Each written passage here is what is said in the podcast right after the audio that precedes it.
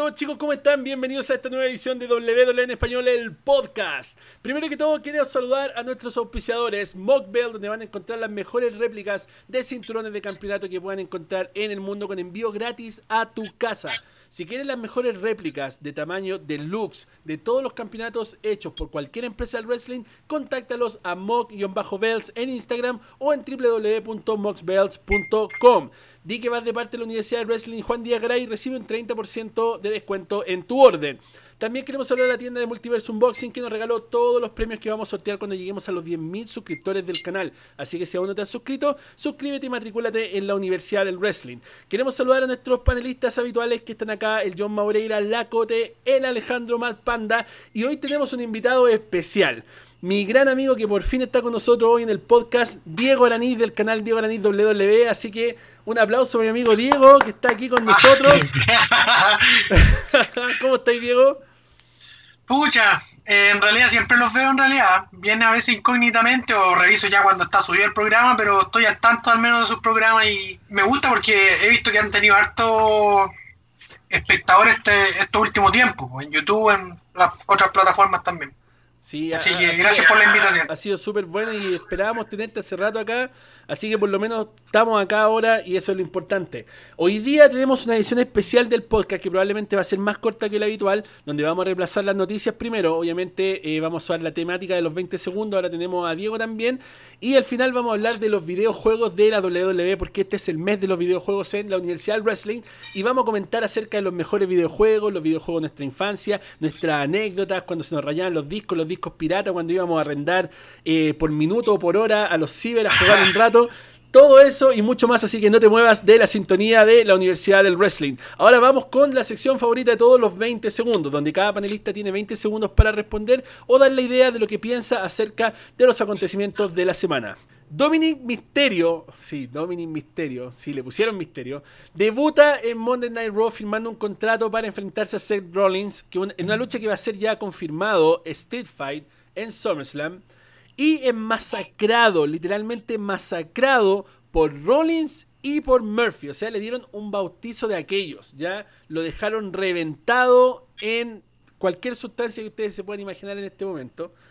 La espalda, el estómago, el pecho lleno de garrotazos que yo creo que sí SummerSlam eh, lo van a hacer esta otra semana. Yo creo que le va a quedar algún vestigio si es que se decide sacar la polera, porque lo reventaron. Ya, esa es la cosa. ¿Qué opinan 20 segundos del debut de Dominic? ¿Creen que le gana a Seth Rollins? ¿Y por qué en SummerSlam? 20 segundos parte el John, después la Cote, el Alejandro y después el Diego Araniz. La verdad no creo que gane en SummerSlam, creo que va a ganar eh, Seth Rollins y creo que esto se va a alargar un poco más. Así que le apuesto a Seth Rollins en Summerland. Perfecto, Cote. Gana Dominic Misterio por la intervención de Rey Misterio. Alejandro. Va a ganar Seth Rollins, pero va a haber una sorpresa. Yo creo que se va a armar el nuevo orden mundial latino. Diego Araniz. Yo creo que gana Dominic Misterio, creo que es la manera más justa y, como se puede decir, requerida por todo para así que gane un gran impulso en la WWE. ¿Tú, crees que sería, bueno para su carrera que ganara contra Seth Rollins debutando? Porque personalmente yo siento que sería como matarle la carrera.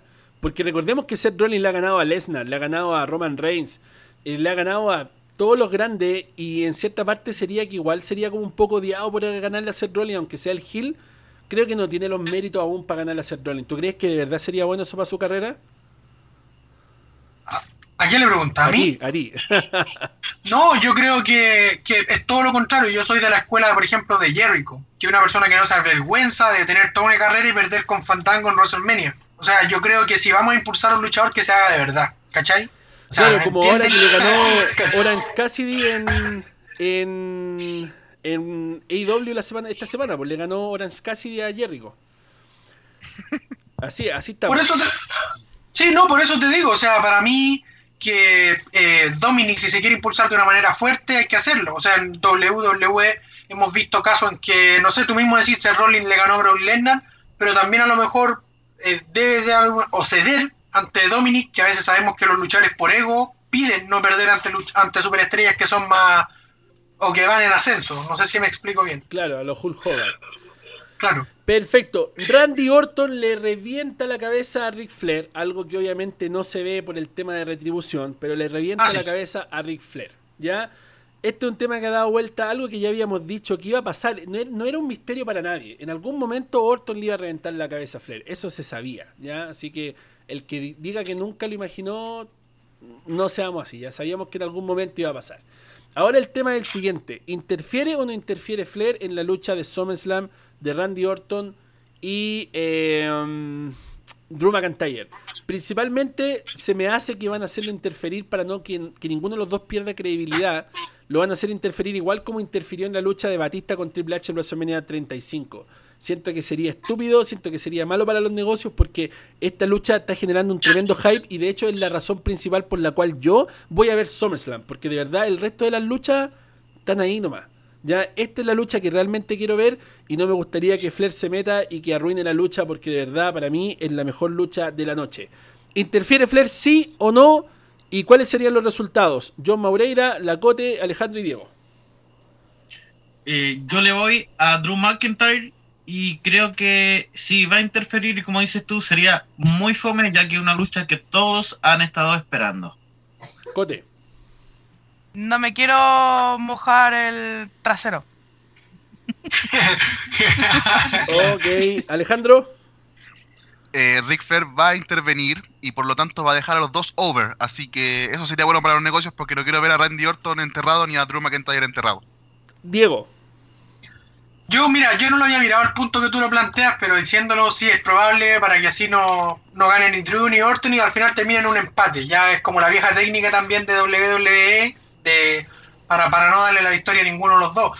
Y quería aclarar algo de que me parece, o sea, el golpe de la patada de Orton a Flair, me pareció más que eso, más grave las palabras de Orton la semana creo antes pasada donde mencionó al hijo fallecido de Flair. Eso creo que es más doloroso que la misma patada que le dio. Claro, o sea, le dijo tú, tú, yo soy el hijo que tú siempre quisiste tener.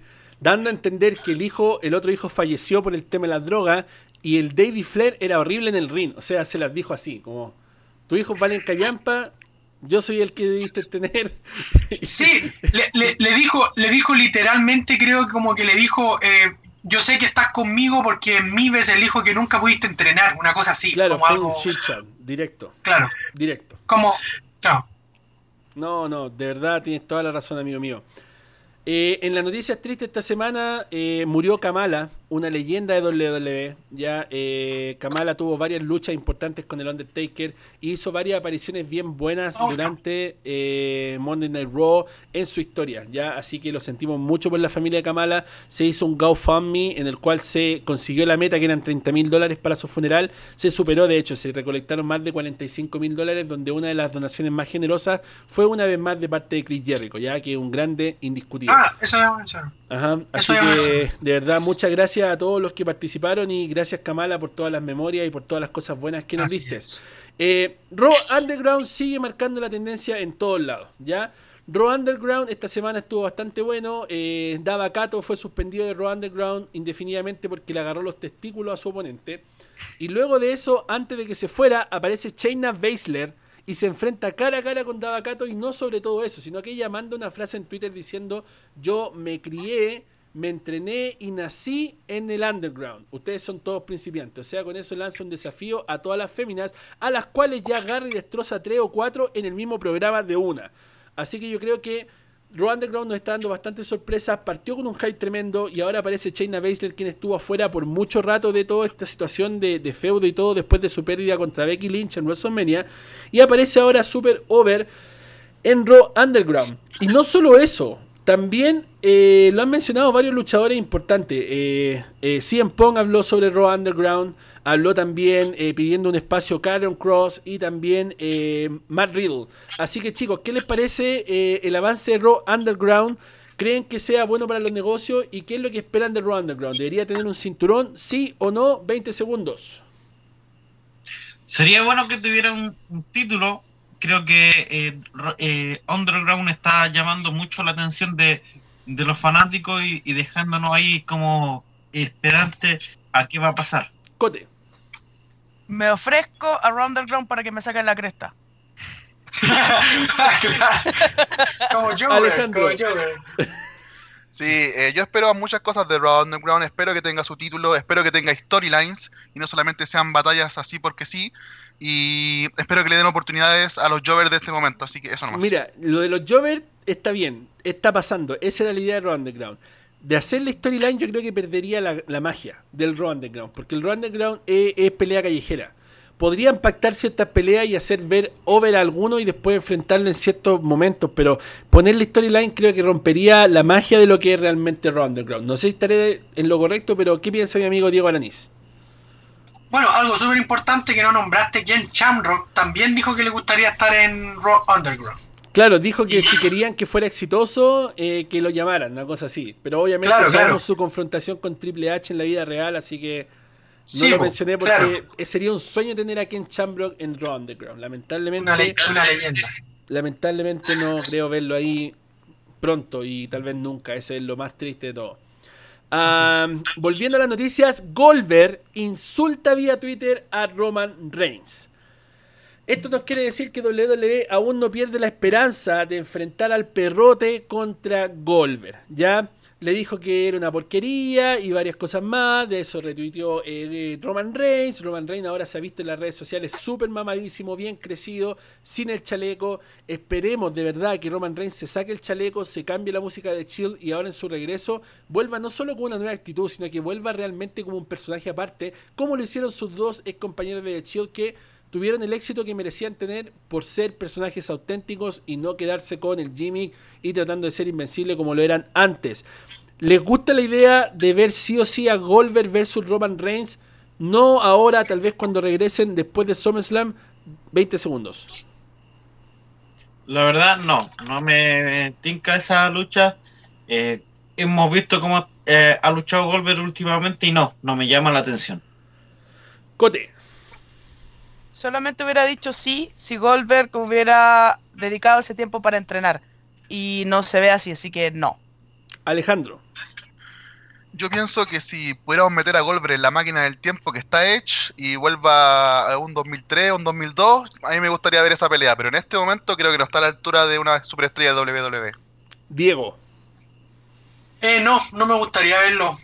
Eh, concuerdo ahí con, con el primer amigo de que habló, porque creo que cuando se chocan dos superestrellas potentes como o colosales, eh, no resultan bien. Ya se han dado casos, por ejemplo, Brock Lesnar con Goldberg, estando los dos en su mejor época, no, no resultó. A mí no me gustaría ver al menos la lucha.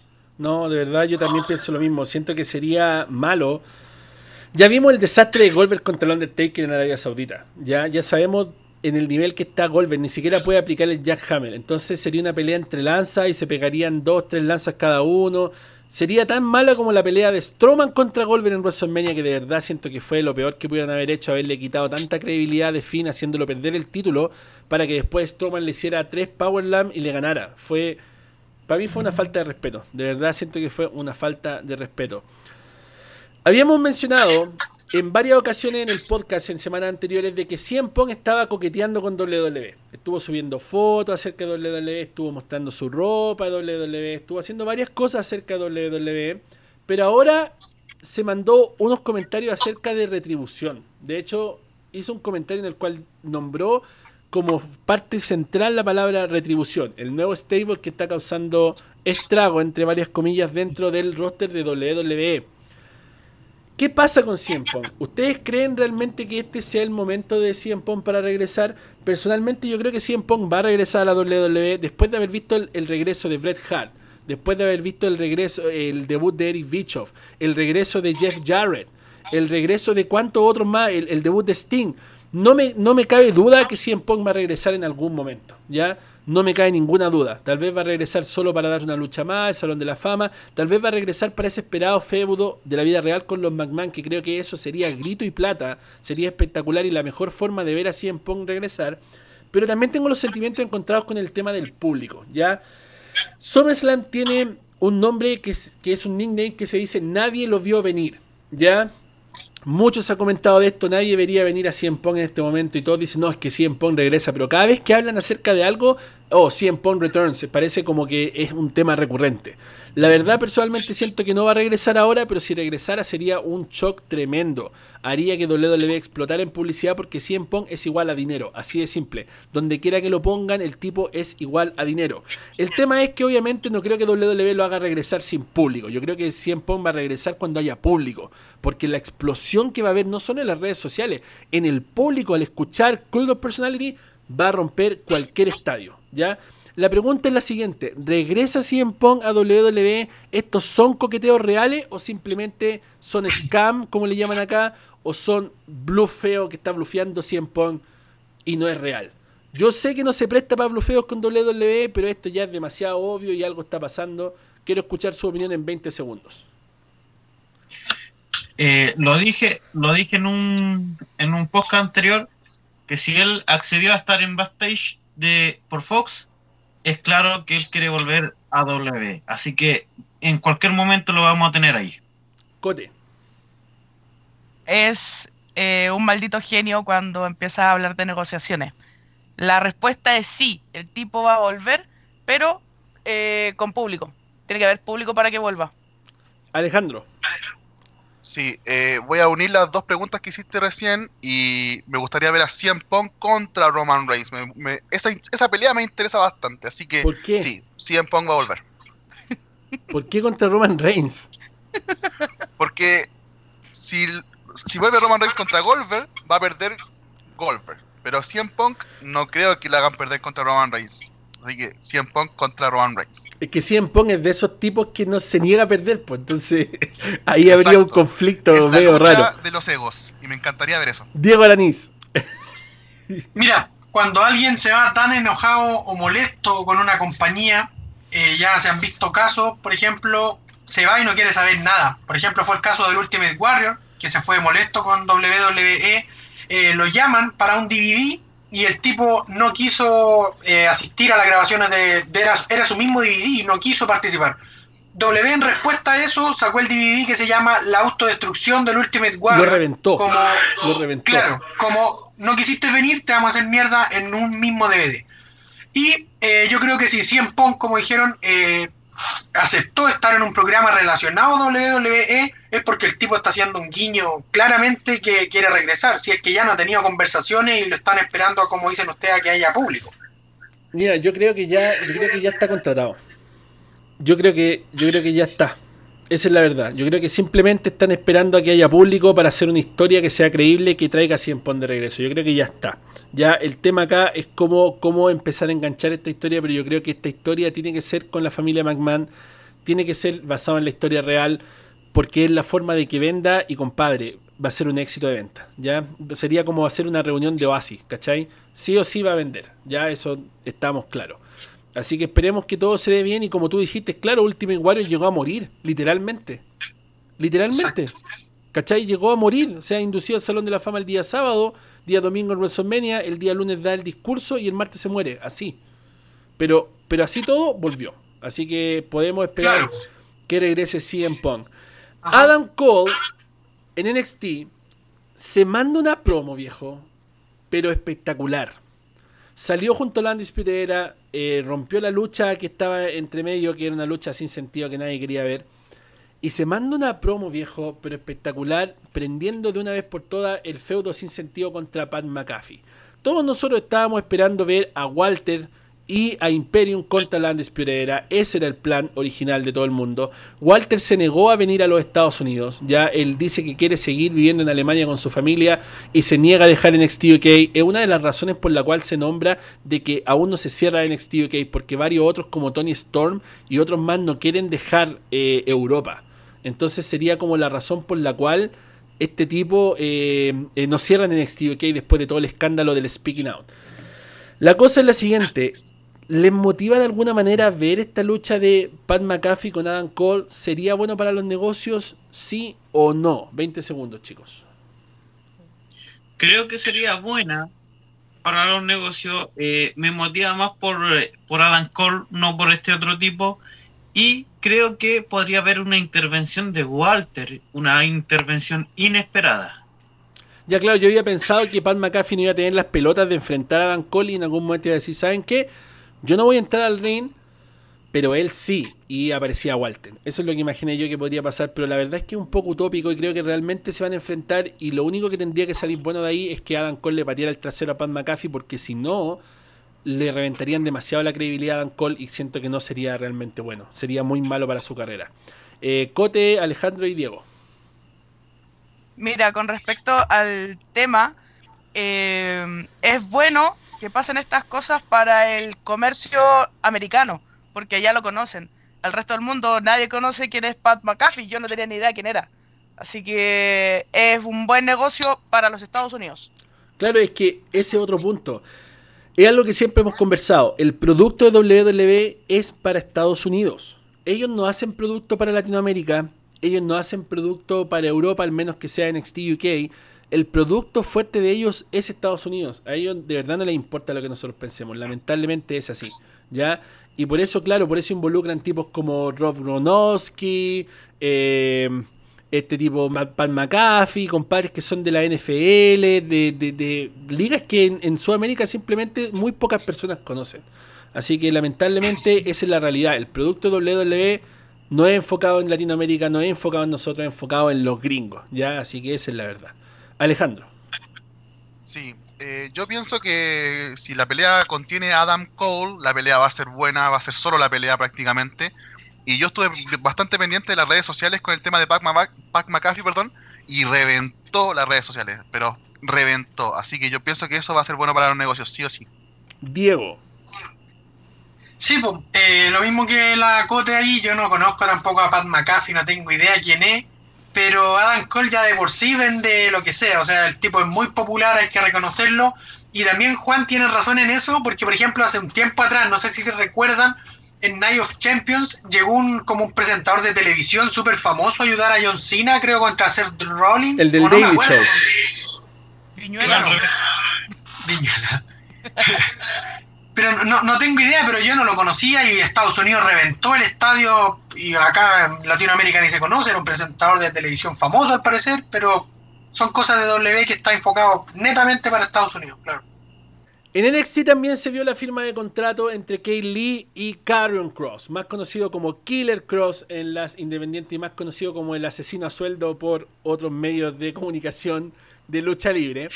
Se firma este contrato, la hermosísima y perfecta Scarlett Bordeaux lo lleva al ring, se lo entrega a Kay Lee, Kay Lee lo abre y sale una llama de fuego, compadre, que le quema la cara, ¿ya? Obviamente durante todo el show le hacen énfasis a la cara quemada de Kay Lee, aparece Mia Jin, se lleva la victoria, corre atrás de la ambulancia. Por fin están prendiendo este feudo, un feudo que recién se acaba de confirmar que iba a ser por el cinturón de NXT, algo que todos sabíamos que no hacía falta que lo confirmaran, eso iba a pasar igual. Estoy preocupado por el push excesivo de Karen Cross. Lo mencioné en el live el día viernes. Me molesta cuando hacen estos push, estos push excesivos, que creo que es lo mismo que está pasando con Dominic Mysterio, que lo hacen pasar de un nivel de un, de un nivel de recién llegado a un nivel de NXT Champion, a un nivel de derrotar a un estelarista grande como Seth Rollins y todo eso, porque siento que cuando estos luchadores pierden su credibilidad, se va tan abajo que es muy difícil sacarlos de el lugar donde están. Por ejemplo, el ejemplo de Shayna Baszler, quien entró a la Elimination Chamber y reventó a todas las mujeres, la eliminó prácticamente a todas y ganó el Elimination Chamber. Y luego en WrestleMania le gana Becky Lynch como si nada. Y Shayna Baszler después va al, al, Money in the Bank y no hace nada tampoco. Entonces después tuvo que salir incluso de televisión porque ya no tenía cero credibilidad después de lo que pasó. Me preocupa un poco esos puches excesivos porque siento que si le dan el título a Karen Cross, que yo creo que es lo que va a pasar porque no creo que Kay Lee le gane, y si Kay Lee le gana, va a ser como malo para la carrera de Karen Cross, pero también es malo para la carrera de Kay Lee, quien está en ascenso y que lo van a hacer reventar al perder eh, contra Karen Cross. No creo que le den un final inesperado en el cual ninguno de los dos gane. Yo creo que uno de los dos va a ganar y el que gane va a salir muy beneficiado y el que pierda va a perder credibilidad de una forma atroz. Ya no va a ser como el caso de Flair que interviniendo en Drew McIntyre contra Orton. Esto sería peor porque realmente ambos van en ascenso y ambos caerían si es que uno de los dos pierde. ¿ya? ¿Qué pasa el próximo sábado? ¿Gana Kay Lee o gana Karrion Cross? ¿Realmente creen que afectaría la carrera de uno de estos dos? ¿Qué es lo que piensan ustedes? 20 segundos. Mi favorito, Kaylee. Y eh, la verdad, siento que afectaría a cualquiera de los dos. Y la única forma en que pienso que no podría afectar sería por alguna intervención y que la lucha en cierta forma quedara como in- inconclusa. Ok. Cote. Eh, me uno a las palabras de John, en donde dijo que eh, ojalá que se genere un empate o algún problema para que siga la lucha, para que siga, para que no pierda la credibilidad ninguno de los dos. Alejandro. Todos saben que yo soy un fanático acérrimo de Kay Lee, pero el otro día Karrion Cross me dejó un me gusta en una publicación que hice en la Universidad de Wrestling en Instagram. Así que desde hoy día Karrion Cross es mi caballo, así que le voy por Karrion Cross y a la mierda Kay Lee. Diego. Pucha, yo de esto no voy a opinar mucho en realidad porque no estoy muy informado de, de este feudo que se está generando, pero conozco la habilidad de Kay Lee y también conozco los fortachón que hay y la fuerza que tiene, así que podría yo apostar Kay Lee sin conocer mucho a su rival. Perfecto, me parece muy bien. Retribución está haciendo estrago en SmackDown. ¿Ya? Comparemos que Retribución es un perro chico en Raw, pero es un perro grande en SmackDown. En Raw llega, da vuelta un auto, rompe una, puerta, pero en SmackDown llega y destroza todo, le pega a los camarógrafos, le pegan aquí, le pegan allá. Sigue este tremendo problema con la gente, la cual está destruyendo esta storyline diciendo que son flacos, que son chicos, que no tienen sentido, que realmente no es creíble. A ver, hay otros más que dicen que también este es un problema que está pasando en Estados Unidos, que trataron de emular un storyline de la vida real de los disturbios que están ocurriendo en Michigan con estos tipos que están enmascarados y están quemando todo. Realmente eh, siento que, no sé, no, no- no quiero quemarme al decir algo malo sobre retribución porque siento que como la historia va en camino, me gustaría ver cuál es el fin de retribución primero. Me gustaría escucharlo hablar, me gustaría saber cuál es su, su, su problema real por el cual están haciendo esto. Piensan muchas personas que son tipos de Volve. Piensan muchas personas que son los ex NXT, que son Champa y Dijakovic. Incluido se habla de que la mujer que anda con ellos es Tessa Blanchard. Hay muchas cosas dando vuelta. De verdad, el tema a mí me produce mucho, mucho deseo de saber qué es lo que pasa. No me gustan sus ataques reiterados porque siento que de verdad son muy poco creíbles. ¿ya? Se, se nota que no son Nexus. ¿ya? No son Nexus y quieren como hacer esto. A 10 años del debut de Nexus quieren hacer como un tipo Nexus. Y a lo mejor por eso se llaman Retribución porque son en ex NXT que sienten que fueron de alguna forma, no sé, pues mal usados, qué sé yo. Que es lo mismo que pasó con Nexus en su momento, que piensan que, que fueron todos despedidos después de haber sido usados para un programa y el único que quedó contratado fue Wade Barren y este decidió liderar Nexus. Eh, otros dicen que es Nexus, ya que es el nuevo Nexus eh, con algunos de los luchadores que están disponibles. Pero hasta el momento lo que sé es que Wade Barren aún está contratado por NWA y sin Wade Barren no hay Nexus, es así de simple. Otros lo están atribuyendo a CM Punk porque CM Punk mencionó retribución y todo el tema. No sé. Si fuera CM Punk, vamos a ver cómo termina esto porque CM Punk arruina todos los stables que toca. Todos los stables que toca los arruina. Es un Jetta con los stables, lamentablemente es muy bueno en el ring, muy espectacular en todo, pero los stables no son para CM Punk. Así que, eh, ¿qué opinan de los disturbios de retribución? ¿Les gusta retribución? ¿Están motivados para saber cuáles son sus fines y les gustaría verlos luchar y desenmascararse pronto? ¿O realmente no les interesa lo que pase con retribución y se unen al colectivo, el cual le pone más me diviertes que me gusta a, la- a las publicaciones de retribución pensando que es más una humorada que una storyline real? 20 segundos. La verdad me gustaría saber quiénes son y en un momento llegué a pensar que podían ser ex Evolve y que están haciendo eso, eso como para en cierta forma hacer un, un debut y también puede ser ex eh, NXT. Creo que es una combinación de los dos. Cote. A mí me gusta que se generen estas polémicas porque en verdad hace mucho rato que no se estaban generando más que alguno que otra riña que hayan tenido por ahí con el campeonato de, lo- de la WWE y todo eso. Me gusta, me gusta, me gusta que siga. Alejandro. Yo pienso que eh, Retribution tiene que tener mínimo tres luchadores conocidos para que el feudo o la storyline que quieren hacer funcione. Si son gente que la gente no está acostumbrada a ver o no conoce, lamentablemente Retribution va a morir en el año 2020. Diego. Pucha, a mí está bien. Me gusta en realidad que cuando esté como todo normal, me gusta el sentido de las invasiones. Me recuerda, por ejemplo, a la W antigua, cuando Raw invadía SmackDown, lo otro SmackDown invadía Raw, llegaba ICW a invadir WWE. Y ahora que estaba como todo tan normal, que haya una, una invasión de, de gente desconocida que nosotros no tengamos, al menos te hace estar pendiente cada semana a.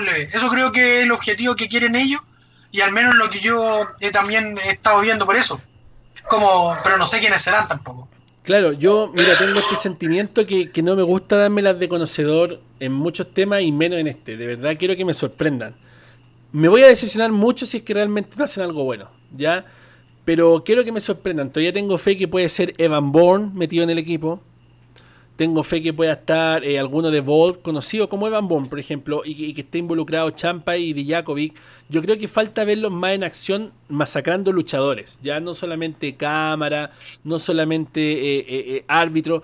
No, tienen que ser luchadores para que podamos ver los finishers que ocupan y empezar a sacar conclusiones de. Como fue el caso de, de- Nexus, que debutó Nexus y todos le hicieron su finisher a John Cena. Todos. Entonces ya sabíamos ya todo lo, lo recurrente con ello. Podríamos especular mucho más porque si vemos un compadre levantar a alguien y hacer un GTS, se rompe las redes sociales. claro. Si vemos un compadre flaco levantar a alguien y hacer un GTS, se revienta, se revienta todo.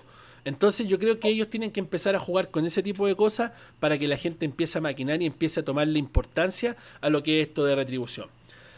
Asuka gana eh, la lucha el, el viernes.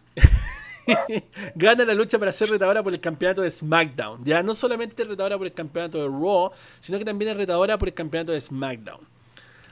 A ver, no sé qué tan bueno sea esto. Solamente va a ser bueno para mí si es que Stephanie aparece el lunes y decide hacer una lucha winner takes all y hace que le quite los dos cinturones tanto a Sacha como a Bailey. Si eso pasa, este sería el pie perfecto para explotar la rivalidad Bailey-Sacha. ¿Ya? Porque obviamente una de las dos va a tener que perder y la que pierda va a perder los cinturones de su mejor amiga. Entonces ahí es donde explotaría esta pseudo rivalidad, ¿ya? Porque ya creo que la han alargado mucho. Hay muchas personas que están contentas, creo que están haciendo un buen trabajo las dos, pero siento que ya tiene que explotar la rivalidad de alguna manera y creo que la pueden alargar incluso Sur- Survivor Series si la hacen de una buena manera. Porque recuerden que el próximo evento es Payback, que es una semana después de SummerSlam. Y ahí van a tener que defender los campeonatos en pareja. Entonces, ¿qué quiere decir? Que ahora pierden los dos contra Asuka y la próxima semana pierden los de pareja y ahí explota todo. Porque obviamente van a perder todo el oro y va a ser culpa de una de las dos. Y ahí es donde se van a empezar a desquitar y va a quedar la grande. ¿Qué les parece esta idea de Asuka por los dos cinturones? ¿Creen que es bueno para los negocios o creen que debería haber habido una retadora para SmackDown y una retadora para Raw? 20 segundos. Si es por la parte de hacer explotar luego la, la rivalidad de esta de Sacha y Bailey, me parece bueno. Si no, eh, creo que debería haber habido otra retadora. Cote. Es lamentable que la división femenina caiga solamente en tres luchadores actuales. Me gustaría que hubiera brillado otra luchadora. Alejandro. Sí, yo también quedé súper decepcionado. Creí que la batalla royal que hicieron el, el viernes le iba a ganar China Baszler. Eh, todo pintaba para ello, pero al final gana Asuka y la verdad que no entiendo por qué no le dan más oportunidades por- y se mantienen los tres jinetes en, en el roster femenino. Así que yo esperaba que ganara China. Yo también. Diego. Bueno, yo estoy de acuerdo ahí con John. O sea, que si se va a hacer, se sea para explotar el fin ya de la amistad entre Bailey y Sacha Banks. Creo que en un tiempo, no, no estoy seguro si en WrestleMania 36, yo pensé que ahí se iba a acabar, pero ha seguido por mucho más, más rato, más tiempo. Pero creo que ya es tiempo ya de que finalice. Por mí yo las viera juntas siempre, porque en realidad Sacha y Bailey me, me, me gustan como dupla. Claro, pero lamentablemente están envueltas en una rivalidad. Y eso lo sabe Pedro, Juan y Diego. Entonces, lamentablemente esta rivalidad en algún momento tiene que explotar. ¿Ya? Entonces, no, a mí también me gustan juntas y de hecho creo que el personaje de Bailey actual me gusta mucho más que el personaje de los abracitos. Ah, a mí también. No, Ahí, sin ahí duda. no me gustaba Bailey. Sin duda, no, a mí, a mí jamás me llamó mucho la atención Bailey, creo que fue el eslabón débil de esta jinete, pero ahora me gusta Bailey, me, me, me- gusta ver a Bailey, de verdad siento que, No, que O sea, no te gustaba, no te gustaba ese personaje, pero sí te hubiese gustado que Bailey igual te diera un abracito, yo creo. Igual nomás, po. igual Pascual, de hecho me lo dio, pues tengo una foto por ahí con Bailey abrazado. Sí, igual nomás, ¿cachai? Hasta con buzo se ve bien Bailey. Ya todos saben a lo que me refiero. Eh, seguimos entonces con lo que queda de las noticias. Se filtró en la semana que estaban llegando camiones de producción de WWE al Amway Center, lugar donde eh, se hicieron todos los eventos de WWE el año de WrestleMania 33. Tuve el agrado de estar ahí para Raw, SmackDown, NXT, Hall of Fame y todo. Por fuera tuve en el Hall of Fame, al Hall of Fame no fui. Pero estuve en los otros eventos, Takeover y todo eso, en el Amway Center, ya que está en el centro, en el downtown de Orlando, una tremenda arena. Y dicen que se van a hacer todos los shows post eh, SummerSlam ahí. O sea, Takeover, eh, SummerSlam y los shows siguientes a SummerSlam. Y serían con público virtual como la NBA. ¿Qué les parece a ustedes el público virtual? ¿Creen que sería bueno poner un montón de LED como público y que gente estuviera gritando desde sus casas? ¿Creen que de alguna forma nosotros podríamos ser parte de ese público o solamente van a generar gente familiar y gente de elite, digámoslo de esa manera? Porque hasta el momento no tiene nada que ver con las entradas de SummerSlam, porque yo tenía entradas para SummerSlam y hace rato que me devolvieron la plata. fue, fue triste, me, me llegó un correo diciendo que se había cancelado, me devolvieron la plata. De hecho, estaba hablando con un amigo que iba a venir a SummerSlam desde Chile y me dijo, puta hermano, y día me habló y me dijo, oye, estaríamos viajando a Boston hoy día, en la mañana. Y fue como, sí, bueno, sí lo sé. ¿Cachai? Fue, fue, fue terrible. Pero en fin, claro. ¿qué No me recordé, no me recordé. Claro, fue terrible, weón, fue terrible. ¿Qué piensan ustedes de eh, todo esto? ¿Les gusta la idea del público LED o prefieren que sea como sigue nomás con la gente del Performance Center? ¿Les gusta la idea de que esto sea en una arena más grande o no? 20 segundos. Eh, no me agrada mucho la idea del público LED. Creo que se podría tener público normal con, con las medidas. De hecho, hay eh, en, en un país se hizo un concierto con unas medidas de seguridad y fue bastante bueno. ah. Claro, yo también creo que podrían eh, sentarlo en, en asientos con, no sé, tres, cuatro asientos diferentes, ¿ya? Donde todos usen su mascarilla y puedan gritar, pueden hacer lo que quieran, pero todos con mascarilla, ¿ya? Creo que eso sería una buena idea, pero al final eh, Florida está muy la grande, ¿ya? Eh, para los que no, no saben, la situación en Florida se superó todo lo que ha sido eh, los récords de muertes de Estados Unidos, los récords de contagio. Entonces creo que de verdad sería muy responsable de parte de WWE meter público. Ya en la semana también se filtraron fotos de IW que había metido público y después se aclaró que no fue público, sino que fue eh, familiares y miembros de la producción que estaban separados por cierta cantidad de metros y por cierta cantidad de sillas, ¿ya? Pero la cámara le hizo un close-up y se veían todos juntos, ¿ya? Pero obviamente el generador de chisme habitual dijo que había público y después tuvo que salir a, a- a desmentirlo, porque eh, es una irresponsabilidad. Yo, encuentro que cualquier empresa que haga esto, ya sea WWE, AEW, TNA, lo que sea, cualquier persona que lleve público es una irresponsabilidad tremenda en el estado de Florida, por cómo está la cosa. Cote. Mira, eh, si traen público a la WWE, te lo doy por firmado que van a haber casos contagiados, porque puedes pagar 500, 1000, hasta 2000 dólares por un Te boleto, pago 100, 200, pero- lo que tú queráis. lo que tú queráis. Pero esta gente va a ir igual, va a aparecer, no sé, Randy Orton y la gente se va a amontonar a tratar de sacarse fotos con él, en caso que sean fanáticos. Yo creo que es muy mala idea. Alejandro. Eh, no sé, a mí no me desagrada la idea del, del LED, de que tener al público digital, por así decirlo. Eh, siento que obviamente no va a ser lo mismo que un público real, pero en el momento que estamos viviendo, y yo he visto la NBA, me gusta mucho ver la NBA, y no, no se ve tan, tan raro, así que yo voy por las personas con el LED. Diego Alanís. Eh, pucha, en realidad también pienso lo mismo. O sea, digo, si W llegase a meter público y hay una persona contagiada, van a caer las críticas en especial a W. O sea, por esta compañía se está que no tiene las medidas de precaución y yo creo que ella sería un atado grande. Pero me gusta que W innove en cosas, por ejemplo, que cambie de, de lugar, que lo haga con pantalla LED. Y también me hubiese gustado, como era una idea, escuchar un rumor de que decían de que iban a arrendar como un crucero, que iba a ser por el mar. También me gustaba esa idea al menos. Sí, Decía, porque ese- no, esa, ahora- esa información me llegó a mí diciendo que habían opciones de un crucero o una playa, pero que sí o sí no se iba a hacer en el Performance Center. Ya esa fue la información que yo tuve Y, y al final lo único que se cumplió de que realmente fue no fue en el Performance Center. Personalmente a mí me hubiera encantado que hubiera sido en un crucero. Creo que hubiera sido espectacular. De verdad. Creo que hubiera sido una maravilla. Ya, pero- Aunque, aunque el único crucero real es el crucero de el Jericho. La crucero de. Jericho. Yo creo que por eso no lo hicieron.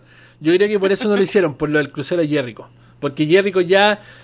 Jericho le ha pegado a guiños. Por ejemplo, cuando hicieron los de ojo por ojo, posté una foto de, de Dean Ambrose con el otro compadre y dijo You're welcome. ¿Cachai? Cuando dijeron varias cosas, como que Jericho está pendiente hacia, ah, me están copiando la idea, o están copiando AEW. Entonces yo creo que si hubieran hecho un crucero, él hubiera posteado oh, Cruise of Jericho. Oye, y, a- y algo, algo súper que pasó hace poco, no sé si lo vieron, que a Jericho le prohibieron la entrada al stand de Mattel WWE, no sé si alguien leyó ese problema que pasó. No, no, cuéntanos, cuéntanos. ¿No? Tú, soy, Jericho, tú soy eh, figuras, sigue, cuéntanos. Ya, claro. Era una convención que en Estados Unidos creo que es como muy común presentar el producto que viene. Esta va a ser nuestra nueva colección y cada marca de juguete tiene como su stand. Y a Jericho le- está en el stand de All Elite Wrestling. Le avisan que W con Mattel están en el segundo piso y él intenta subir. Y el guardia lo detuvo y le dijo que W tenía estrictamente que él entrara al stand de W en segundo piso. El guardia lo detuvo. Y Wow. eh, llegó, gente, llegó gente de All Elite Wrestling, le dijeron a Jericho que por favor no siguiera insistiendo en subir. Y Jericho reveló en su podcast en el último capítulo: eh, Yo hice ganar a estos tipos millones de dólares con mi figura y no me van a dejar estar. Yo voy a subir y voy a entrar igual. Y Jericho entró y al final lo dejaron pasar igual. ¿Y qué pasó? ¿Qué pasó cuando pasó? Y sí, no, y pasó y, terminó el, este comentario terminó como diciéndolo.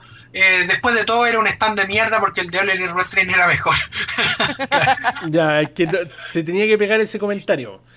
Cabe Claro. destacarse porque lo hemos conversado esto, Diego. Lo hemos conversado con el Diego porque el Diego está pendiente de las figuras nuevas que van saliendo. Para los que no saben, el Diego tiene una colección de figuras, pero una maravilla, Bueno, ah, compadre. Una co- maravilla. hay coleccionistas que son, yo por eso cuando digo coleccionista trato de decir porque yo colecciono a, mi medida nomás, pero hay coleccionistas que son increíbles, o sea, Claro, lo admiro claro. a los Claro, pero, pero yo digo, yo digo, tu, tu colección a mí me encanta, yo he visto, he visto tu- tus tomas y todo, me encanta. Las figuras de All Elite Wrestling han tenido varios comentarios. Ya yo estoy en varios grupos de coleccionistas de figuras estadounidenses y las figuras de All Elite Wrestling eh, están lindas. Por ejemplo, la de Jericho, compadre, yo me la compraría. De hecho, estuve pensando el otro día en salir al Walmart y comprarme la figura de Jericho. Todos saben que yo no colecciono figuras, todos saben que estoy en contra de la colección de figuras personalmente porque no me quiero enviciar en comprar figuras ahora. Siento que soy muy No, y fácil si, de y si tú te las compras, si tú te las compras, dalo por seguro de que en 10 años más te vas a hacer millonario si las conservas, porque la serie 1 de All Elite Wrestling va a costar muchísimo. Imagínate que ahora cuesta mucho encontrar la serie 1 de Mattel, sobre todo. No, muy claro, no, me imagino que sí. Estaba pensando en algún momento comprarlas todas para guardarlas como compré el cinturón de AEW. Ustedes vieron ya el Claro. unboxing y todo. Eh, estoy otro día. La figura de Jericho es hermosa. Es hermosa, de verdad. Es una cosa. Viejo, es una figura, Eso me pero. encanta. ¿Ah? De WrestleMania 19. Oh, espectacular. Ese- bueno, este es mi Jericho favorito de todos, en realidad. Oh, está Por eso lo tengo aquí el traje igual. Ya, po, mira, estoy pensando en comprarla, pero yo me compraría sí o sí la de Jericho porque la de Jericho está preciosa. De verdad, siento que el traje que le pusieron, el sombrero viejo, está espectacular. Las demás figuras están ahí nomás, ya los John Box, no soy un super fan de los John Box, así salen sus figuras, no, no me interesa. ¿Para qué hablar de la figura de Brandy, Brandy Rhodes? Tampoco me importa. Ya la de Cody Rhodes Ah. sale con el mazo Triple H, tampoco me importa. La de Kenny Omega está buena porque tiene cambios de mano, se ve que es una figura tipo Elite. 20 dólares, siento O- que es muy oye, me asombra, me asombra de que Brandy y Cody Rhodes se criticaron mucho del ego de Triple H y Stephanie y al parecer están siendo idénticos. Pero por supuesto, loco, no hay figura de Matt Hardy, no hay figura de Mr. Brody Lee, no hay figura de John Moxley, eh, pero hay figura de Cody y Brandy. Por eso te digo, por eso te digo, claro. Para quedar en la, para quedar en la historia de que en la serie 1 aparecieron. Claro, no, no, una falta de respeto, porque por último podrían haber puesto a. En las mujeres podrían haber puesto a la campeona actual o podrían haber puesto a esta mina que es transgénero, que fue la campeona de, de All Elite Wrestling, que tuvo una. Claro. Nyla Rose, creo que se llama, tuvo una tremenda, un tremendo reinado, podría haber sido ella, o podría haber sido Ason Kong, pero no, Brandy Rose, pues viejo, ¿cachai? ¿A quién Oh, le importa a- una figura Brandy Rose? hubiese sido increíble. Sí, sí, sí. Y Nyla Rose sería increíble porque los fanáticos tener una figura exclusiva, porque ahí sería exclusiva de eso, Claro. los, los fanáticos la comprarían al tiro. Claro. Pero no, no pensaron otra vez, pensaron obviamente en su beneficio egocéntrico, ya porque esto es puro ego. Shawn Michael regresa este lunes a Raw. No hay ninguna noticia que me puede poner más feliz que ver a Shawn Michael en televisión. Por supuesto, me encanta Shawn Michael, es mi favorito, todo el mundo lo sabe, es lo mejor que hay en el mundo, en la historia. Nunca va a haber nadie mejor y el que diga lo contrario me dice dónde nos encontramos y nos agarramos a vergazo. Ya, no importa. El tema acá es el siguiente. Shawn Michael regresa solamente para que le pateen la cabeza. No me gusta, ¿ya? Y no creo que interfiera a Drew McIntyre que alcance. A lo mejor alcanza y es como, oh, Drew McIntyre alcanzó a salvar a una de las leyendas. Pero no sé, loco, siento que podrían por último haber llevado a, Mick Foley para que le patearan la cabeza, po. no a Michaels, ¿cachai? O sea, con, con cariño a Mick Foley, ya te quiero viejito, pascuero, ¿cachai? Pero yo creo que podría haber sido Mick Foley en vez de Shawn Michael por el sencilla razón de que Shawn Michael ya tuvo su rivalidad con Randy Orton en el año 2007. Una rivalidad que a mí personalmente me encantó, una rivalidad en la cual Shawn Michael tendría que haber salido con el cinturón de WWE, pero su empeño magnífico de seguir levantando figuras, dijo él que él no quiso ganar el cinturón en ese momento porque se lo habían ofrecido.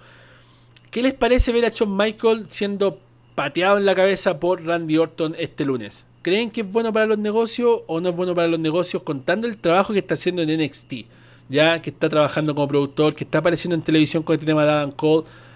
¿Qué les parece Shawn Michael el lunes en Raw? ¿Qué es lo que va a pasar? 20 segundos. Eh, es bueno ver siempre a Shawn Michael entregó muy buenas luchas, siempre ha sido muy bueno en el ring, pero a que le den una patada, ucha, no me gustaría ver eso. Pero creo que genera eh, atención a, a los fans y, y va a generar buenas lucas. Cote. Va a generar un hate completo hacia Randy Orton, más del que ya tiene, y me gusta eso, me gusta. Mad Panda. Sé que el Juan me va a despedir luego, luego de lo que voy a decir, pero yo quiero ver a Randy Orton patear en la cabeza a Shawn Michaels. Es algo que quiero ver. Ya, se va Mad Panda. Gracias Mad Panda por venir.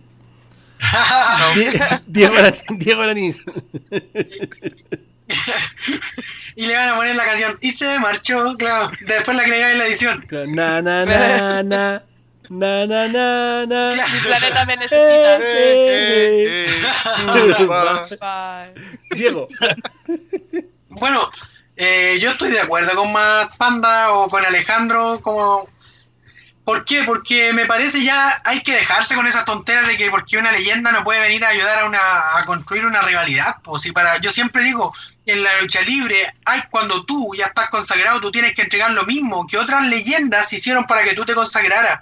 Ya no hay que tener a Shawn Michael en un altar, o sea, si él puede ayudar a contribuir una rivalidad nueva, tiene que hacerlo. ¿Cachai? Y ahí va justamente de lo que hablamos, el ego de las personas.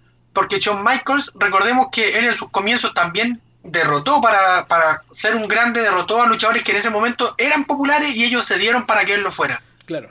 Una vez eh, lo dijo Victoria, luchadora, mi luchadora favorita, como Juan sabe, dijo que cuando el ego no se tiene presente y se y como que uno tiene en mente eh, contribuir a la lucha libre, te da lo mismo si tú has ganado dos, cinco, has sido diez veces campeona, porque tú tienes que estar para ayudar a las nuevas generaciones.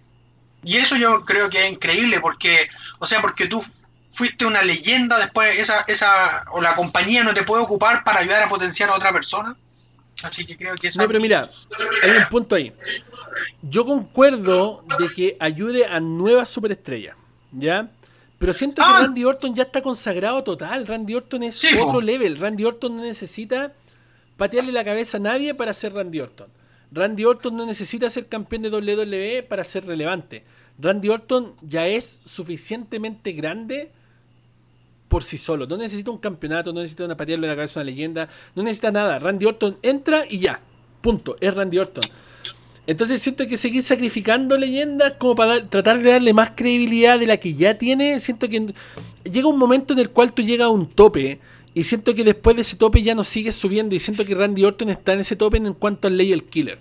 Siento que si le siguen poniendo más Legends, como que ya no afecta mucho su credibilidad porque ya sabemos ya que le pateó la cabeza a Edge, a Christian, al Big Show, a Ric Flair y patearle la cabeza más a un Shawn Michael es como ya uno más para la lista. Ya no siento que no. De verdad, si comparamos a Shawn Michael con Ric Flair en lo que significan a niveles de la historia, creo que la patada en la cabeza a Ric Flair fue mucho más potente como historia y como crecimiento que lo que le puede hacer a Shawn Michaels. Porque Ric Flair es el más grande de todos los tiempos, históricamente hablando, en personaje y todo el tema. Y además tiene una historia de papá e hijo con Randy Orton en temas luchísticos y en temas de la vida real. Entonces siento que ya con ese, con ese high de crearlo contra Ric Flair, siento que no hay nada más grande que patearle la cabeza a alguien más. Siento que si ponen a alguien más, perdería como la potencia que ganó al patearle la cabeza a Flair en ese tremendo ángulo que se generó entre ellos dos. Siento que está de más. Eso es lo que siento.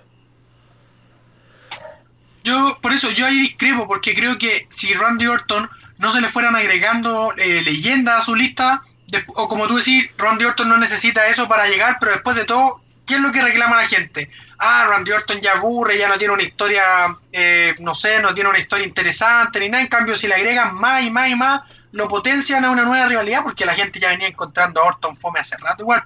Al menos, eso también es otro punto. Entonces, si lo potencian con, con que agreda leyenda, al menos le van a dar una historia interesante para que la, gente como que se reactive con Randy Orton. Porque si no, si llega y entra así sin patear la cabeza a nadie, como que, ah, otra vez Randy Orton es como... Me parece, me parece muy bien. Tenéis que venir más seguido, Diego Araní, al podcast. Ah. Tenéis que venir más seguido. Te estáis haciendo el gato ahí, así que más seguido, hashtag más Diego Aranís, ¿ya? More Morrison, ah. more Diego Aranís, ¿ya? Si quieren ver a Diego Aranís más en el podcast. El monstruo Avis hace su debut en WWE, ya junto a AJ Styles. No fue luchando, no fue con su máscara, simplemente apareció con una cara idiota porque sabemos que es productor atrás de bastidores y después hace su aparición con AJ Styles cuando pone esta pizarra en blanco y Jeff Hardy deja su autógrafo y todo. Ese tipo que salió arrancando corriendo, muerto de miedo de Jeff Hardy, es el monstruo Avis, para los que no sabían. Eh, ex luchador de TNA, espectacular, tuvo una corrida tremenda, me hubiera encantado haberlo visto alguna vez en WWE, nunca pasó y como se vio está en una condición bastante mala, ¿ya? Eh, hizo un cameo para TNA hace pocos días atrás, apareció en House of Wrestling, de verdad a mí me pareció como muy raro cuando lo vi, así apareciendo en TNA. Dije, ¿qué onda este loco en TNA? Si este loco está trabajando con WWE. Después se me pasó por la mente, dije, oh, WWE compró TNA, compadre, y aquí con esto se les cayó el, chiste. Después dije, no, ya eso es muy conspiracionista, es muy terraplanista. No, eso no es verdad pero me hubiera encantado haber visto al monstruo Avis debutar como luchador, aunque sea por una, dos o tres luchas, para haber tenido un poco de historia en WWE, porque siento que en TNA hizo demasiadas cosas buenas. Fue un personaje muy importante, fue el Kane de TNA. Y, me hubiera gustado haberlo visto competir, pero al parecer simplemente va a tener un paso como productor y nada más. ¿Ya? Eh, ¿Algún comentario acerca de esto que quieran hacer? ¿Alguien? ¿No? Yo no. Cote me encantaba el personaje de Joseph Park porque era un viejo muy loco. Me encantaba, me encantaba. Como todo fanático le encanta eh, esta cosa de que puedan hacer lo mismo en WWE, pero yo quiero dejar las cosas lindas que hizo en TNA. No quiero exponerlo a que haga cosas más allá porque ya su cuerpo ya no está eh, para que pueda hacer cosas en WWE, así que quiero dejar los buenos recuerdos que tuvo con TNA luchando contra luchadores como Cactus Jack, y increíbles rivalidades que tuvieron por ahí, así que eso es lo que quiero. Sí, hay veces que es mejor quedarse con los buenos recuerdos, aunque no se puedan dar, como por ejemplo la lucha de Sting y el Undertaker. Yo lo dije, si esta lucha se hubiera dado en el 2007, espectacular. Pero ahora yo prefiero quedarme con el SmackDown vs. Raw o con el WWE 2K2019 y hacer yo la lucha por las mías a que verlo a los dos matarse en el ring porque no creo que salga nada bueno de esa lucha.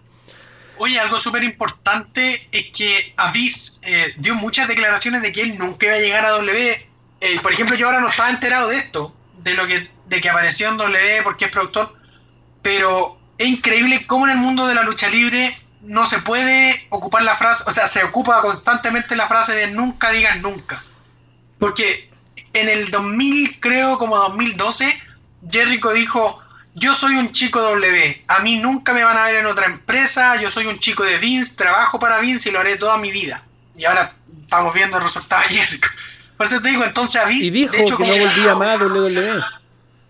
Claro, y, y, por eso te digo, entonces a Vince como que también tiró como una broma, entre comillas, a Sting cuando debutó en W, y ahora también que él esté ahí es como bien todo contradictorio. Por eso... Toda la razón, de hecho, de hecho me recuerda, me recuerda también a, a varios otros luchadores que se han pegado a ese tipo de declaraciones. De hecho, conversamos con Marcelito el otro día, eh, estábamos hablando por teléfono.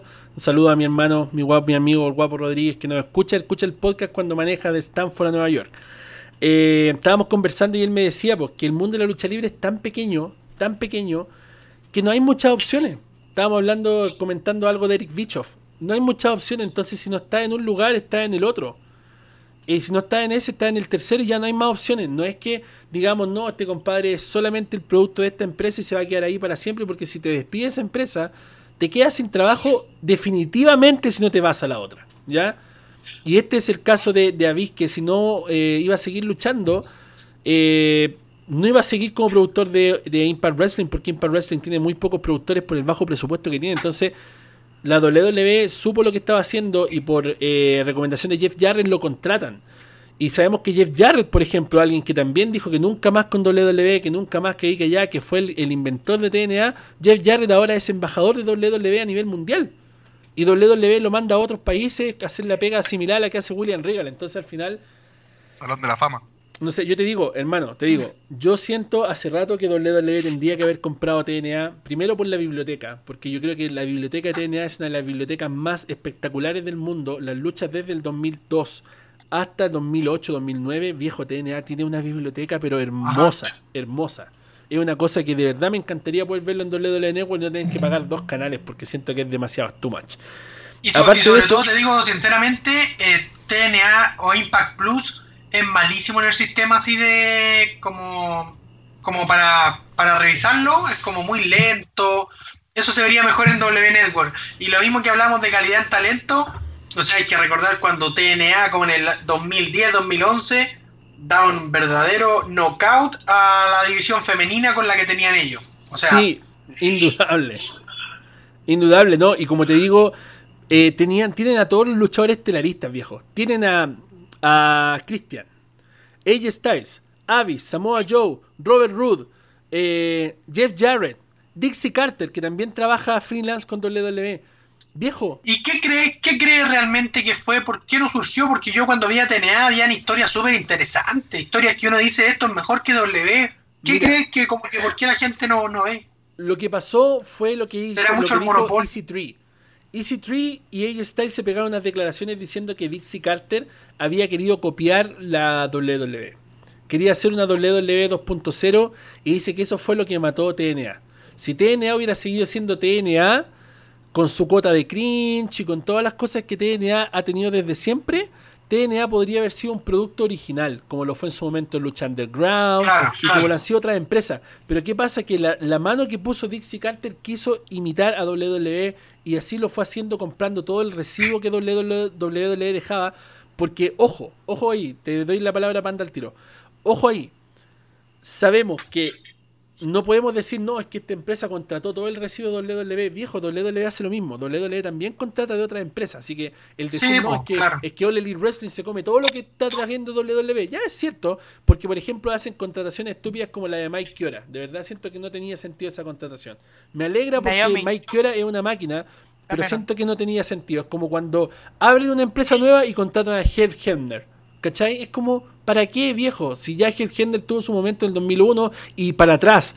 Si tú lo seguís contratando, es como contratar a alguien de 80 años simplemente porque fue el árbitro de la lucha eh, Winner Takes All de WWE contra WCW. ¿Para qué? ¿Cachai? No, no tiene sentido. Pero siento que WWE en este caso eh, tiene todas las facultades para hacer un ángulo de una invasión entre TNA y WWE. Una cuestión que, viejo, yo cambiaría cualquier cosa por ver ese ángulo con todos los estelaristas que WWE tiene bajo contrato que eran ex TNA. Hay una historia tan buena que construir ahí con Jeff Hardy y todos los demás chicos de TNA. No sé, no sé. E incluso con el tema que estábamos comentando, yo creo que eso fue lo que hizo bajar TNA. Porque hubo un momento que Dixie Carter quiso copiar WWE y no supieron manejar los storyline. Entonces la, gente se quejaba de que empezaban una historia y que después no la terminaban. Que de la nada simplemente pasaba y decían que, que, que no, ¿cachai? Panda, te escucho. Sí. eh, cosas súper puntuales de lo que mató a TNA. Eh, cada ex figura de WWE que llegaba a TNA le daban la oportunidad de un campeonato mundial. Eh, Hulk Hogan dijo que el cuadrilátero hexagonal no servía y volvieron a un cuadrilátero normal que fue como la copia de WWE. Y lo que mató realmente a TNA fue que tampoco querían tener un programa aparte de WWE, así que lo hicieron competir el lunes por la noche contra Raw. Y eso fue lo que mató definitivamente a TNA. Exacto, no, de verdad, ahí la vendieron. Ya, eh, eso sería entonces lo que son las noticias, porque obviamente iba, a hablar acerca de, de, Braun Strowman, pero la verdad es que para mí personalmente siento que no tiene necesidad de hablar de Braun Strowman. Braun Strowman es un personaje que realmente no tiene sentido. Eh, sale calvo ahora en SmackDown y ataca a Alexa Bliss, ¿ya? Y luego se empieza a reír tratando de reírse y le hace ¡Oh! Viejo, no le sale la risa, ¿ya? Es un súper mal actor, ¿ya? ¿Qué pasó, Diego? ¿Tenía un fantasma como en el video de Benoit? ¿Que miráis tanto para Sí, sí, no, no, no, espérame. Es que voy a ir a ver algo y vengo al tiro. Espérame un minuto. Ya, vamos a hablar del último tema. Apúrate, apúrate. WWE regresa en TV 14. Esos son los rumores que aparecen por las imágenes difundidas en SmackDown. El Matt Panda fue el primero en darse cuenta con la cote y lo publicaron en el Instagram de Universidad del Wrestling. Eh, yo no me había fijado hasta que después, claro, estaba viéndolo en Fox acá en Estados Unidos y a cada rato cuando volvían de comercial aparecía el logo de TV14. ¿Qué quiere decir eso? Que WWE sería de vuelta a TV Mature 14, como era en la era Attitude o en Ruthless Aggression. Se vio durante todo el show de SmackDown el logo de TV 14 algo que WWE había dicho que no iban a volver a hacer, algo que había dicho Stephanie McMahon que nunca más iba a volver a pasar, lo dijo el año pasado en agosto, y apareció ahora el logo de TV 14. ¿Será que realmente WWE va a volver a ser TV 14? Como todos los fanáticos hemos esperado por muchos años o simplemente estarán blufeando para que algunas personas lo vean o simplemente la televisora le decidió poner TV14 por X motivo y no van a volver a traer de vuelta las cosas que hicieron tan interesantes las otras eras. ¿Vuelve WWE TV14 como último tema antes de pasar al main event? ¿Sí o no? 20 segundos partiendo por John Moreira. Sí, sería genial. Me encantaría poder ver esa era que creo que fue una de las mejores eh, que ayudó a ser de lo mejor W. Así que ojalá que vuelva. Cote. Voy a ocupar una frase que dice una transformista acá en Chile, la Mayra Buitón. Al fin se está poniendo bueno el reality, que se destruyan, que se destruyan. Eso. Alejandro. Eh, yo encuentro que sería la mejor decisión que haya tomado WWE en los últimos 10 años en los últimos 20, yo creo. Sí, los últimos 20, porque la verdad sería como un boom, podríamos tener nuevo contenido, nuevo público y la verdad que sería genial. Aguante la actitudera. Hashtag que vuelvan Brea and Paris, por favor. por favor, hashtag. Diego Aranis. Bueno, eh, para mí sería eh, increíble porque no me gusta, por ejemplo, la consagración de superestrellas actuales siendo que no han tenido el mismo trabajo que superestrellas anteriores. ¿A qué? Las velas van a ser inducidas al Salón de la Fama y creo que nunca se dieron con un palo de kendo en la espalda, nunca se dieron con un silletazo en la cabeza, como lo tuvieron que hacer una división completa de mujeres anteriores que hoy día no tienen ese reconocimiento y así otras otras superestrellas también eh, varoniles que a lo mejor no, no, hicieron esto que o sea no hicieron quizá o no se expusieron a lo que estaban no sé por una mesa en llamas de Foley Edge y hoy día están teniendo otro tipo. Por ejemplo, a Dean Ambrose, que hoy día lo tienen como un loco, un extremo, pero en realidad no se expuso a tanto que ahora entiendo que quizás es porque la compañía nunca le dio a lo mejor la oportunidad, pero no me gusta a veces que se glorifiquen más de lo que eran las superestrellas anteriores porque no han hecho lo mismo que las superestrellas anteriores. Claro, no, toda la razón, querido amigo. ¿Viste? Hashtag More Diego para que Diego Araní siga viniendo al podcast, ¿ya? Vamos con el main event de este podcast, ¿ya? Vamos a hablar de los videojuegos porque este es el mes de los videojuegos en la Universidad de Wrestling. Ya se vio el video de eh, la colección más grande del mundo de videojuegos, ¿ya? Lamentablemente, tengo que, tengo que vi volver a Vi cinco minutos, me falta lo demás. Porque, eh, no, no, no, es que vi cinco minutos y justo tuve que salir, pero dije lo dejé pendiente. Mira, tengo que decir, lamentablemente, volver a repetirlo, lo he dicho como 20 veces, estaba editándolo con videos de cada juego, ¿ya? Y con fotos de cada juego y todo el tema. Ah, sí, sí, sí, eso escuché, Estuve trabajando dos semanas en el video. Y sin apagar el computador, sin apagar el computador, nada. Y, por ejemplo, hice, una, hice un corte en el medio. Cuando llevaba la mitad del video, ya llevaba 30 minutos editado, lo guardé y después volví a poner ese archivo y empecé a seguir editando. ¿Qué pasó? que había guardado el proyecto y todo, el editor crachó y me dañó los archivos. Me dañó los archivos, me los dejó eh, irreconocibles, no se podían abrir. Y viejo, estuve dos semanas trabajando y ya venía la fecha y tenía que empezar con el mes de los videojuegos y al final lo subí solamente con transición y música, así que de verdad me disculpo por no haber puesto videos de cada juego. Era mi intención, tal vez en un futuro lo pueda hacer más detallado, pero lamentablemente crachó el editor y no tenía más tiempo para poder hacerlo. Tomé dos semanas hacer la mitad y me quedaban cuatro días para poder lanzar el video y no hubo caso. Así que, pero el video estuvo bueno, tuvo una muy buena recepción de la gente. Eh, muchos comentarios, muchas gracias a todas las personas que lo han visto. Si no lo ha visto, vaya a verlo, tómese una hora, cómase un snack, llévese una bebida pues, y disfrútelo. Ya puede disfrutarlo en parte y todo, pero si quiere ver un video donde se muestren todos los juegos de la lucha libre en formato físico, algo que nunca antes se ha hecho en YouTube, solamente se ha hecho con fotitos, vaya a ver el video porque este es el video, ¿ya? No, no hay otro en YouTube, este es el video, ¿ya? Hablemos de las experiencias de los videojuegos, ¿ya? Aquí por eso está Diego Araní acá, porque nos va a contar mucho de su experiencia en los videojuegos. Todos los que estamos acá y los que están viendo probablemente este podcast o escuchándolo en cualquiera de las redes de podcast del mundo, porque les recuerdo que estamos en todas las redes de podcast del mundo, han jugado alguna vez por lo menos un juego de lucha libre, ¿ya? Yo tengo muchos recuerdos de mi infancia cuando a mí me preguntan cuál es el mejor juego, la mayoría de las veces digo el 2007, porque siento objetivo, siento que es el mejor juego de lucha libre. Pero si me preguntan a mí desde el corazón qué juego tengo en el corazón y qué juego me encanta, es el WWF SmackDown 2. ¿Ya? ¿Por qué? Porque me crié con ese juego. ¿Ya?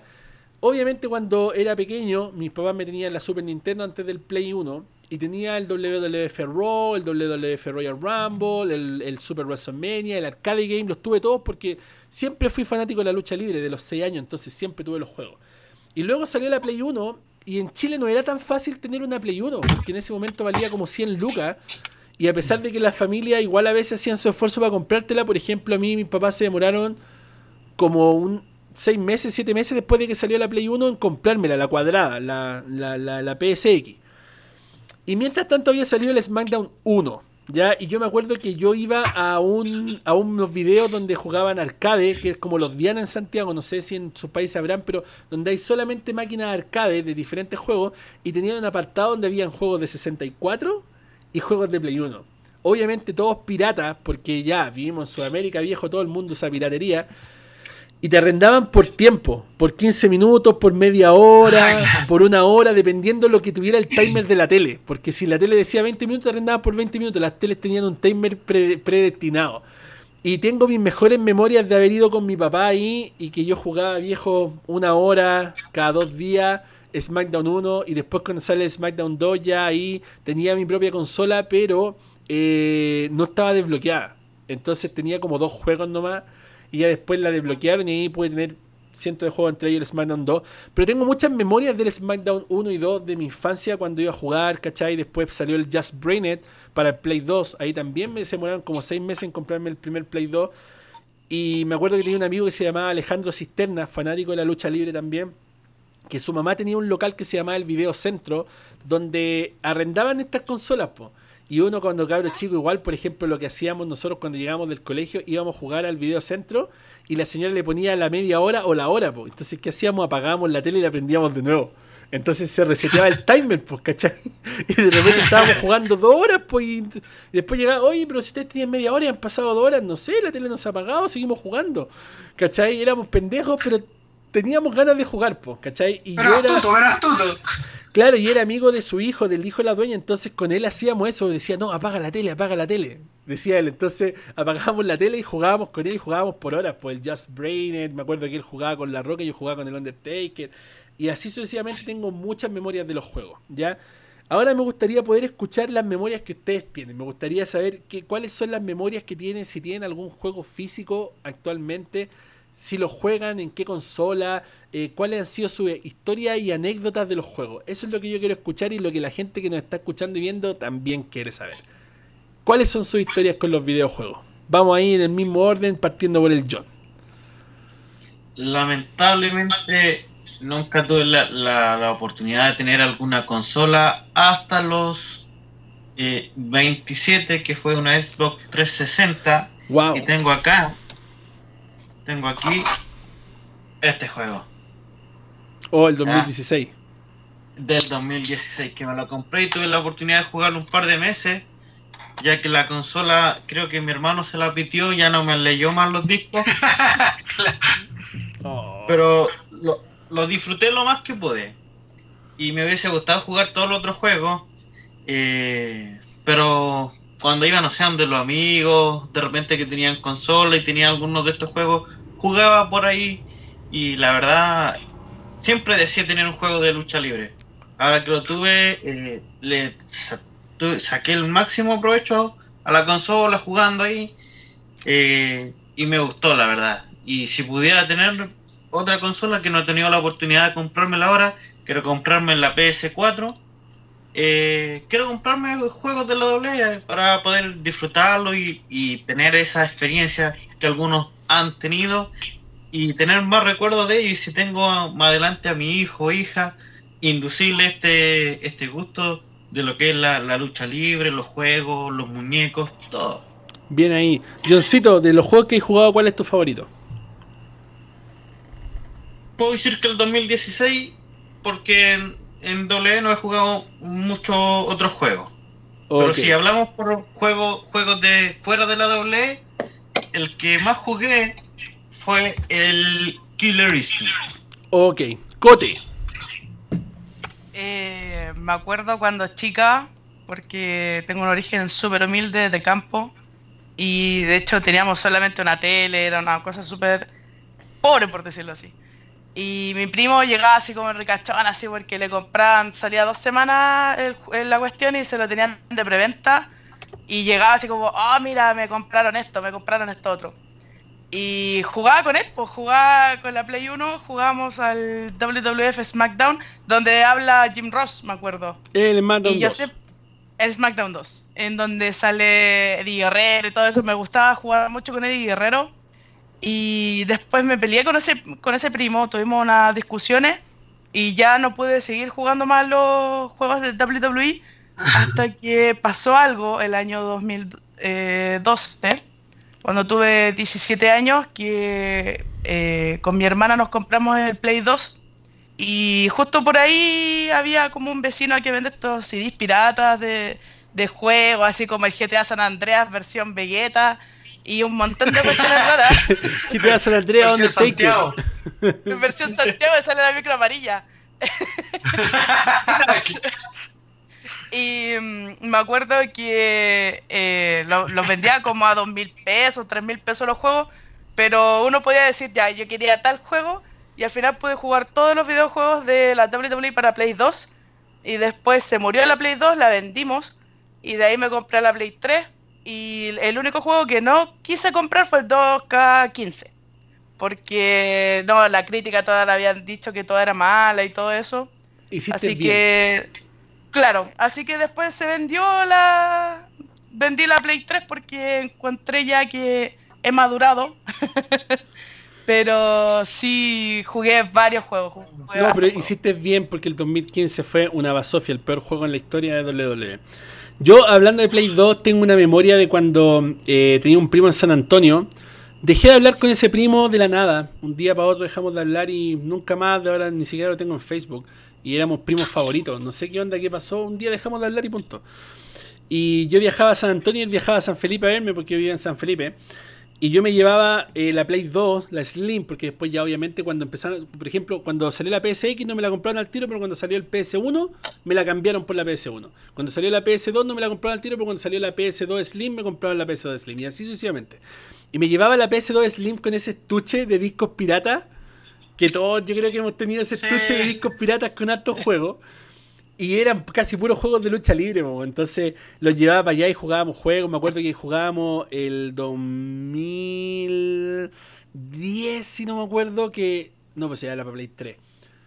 Oh, ya no, creo que fue la Play 3 la última vez que fui con, a su casa y jugamos el 2010 porque tenía la arena de WrestleMania 25, eso me acuerdo.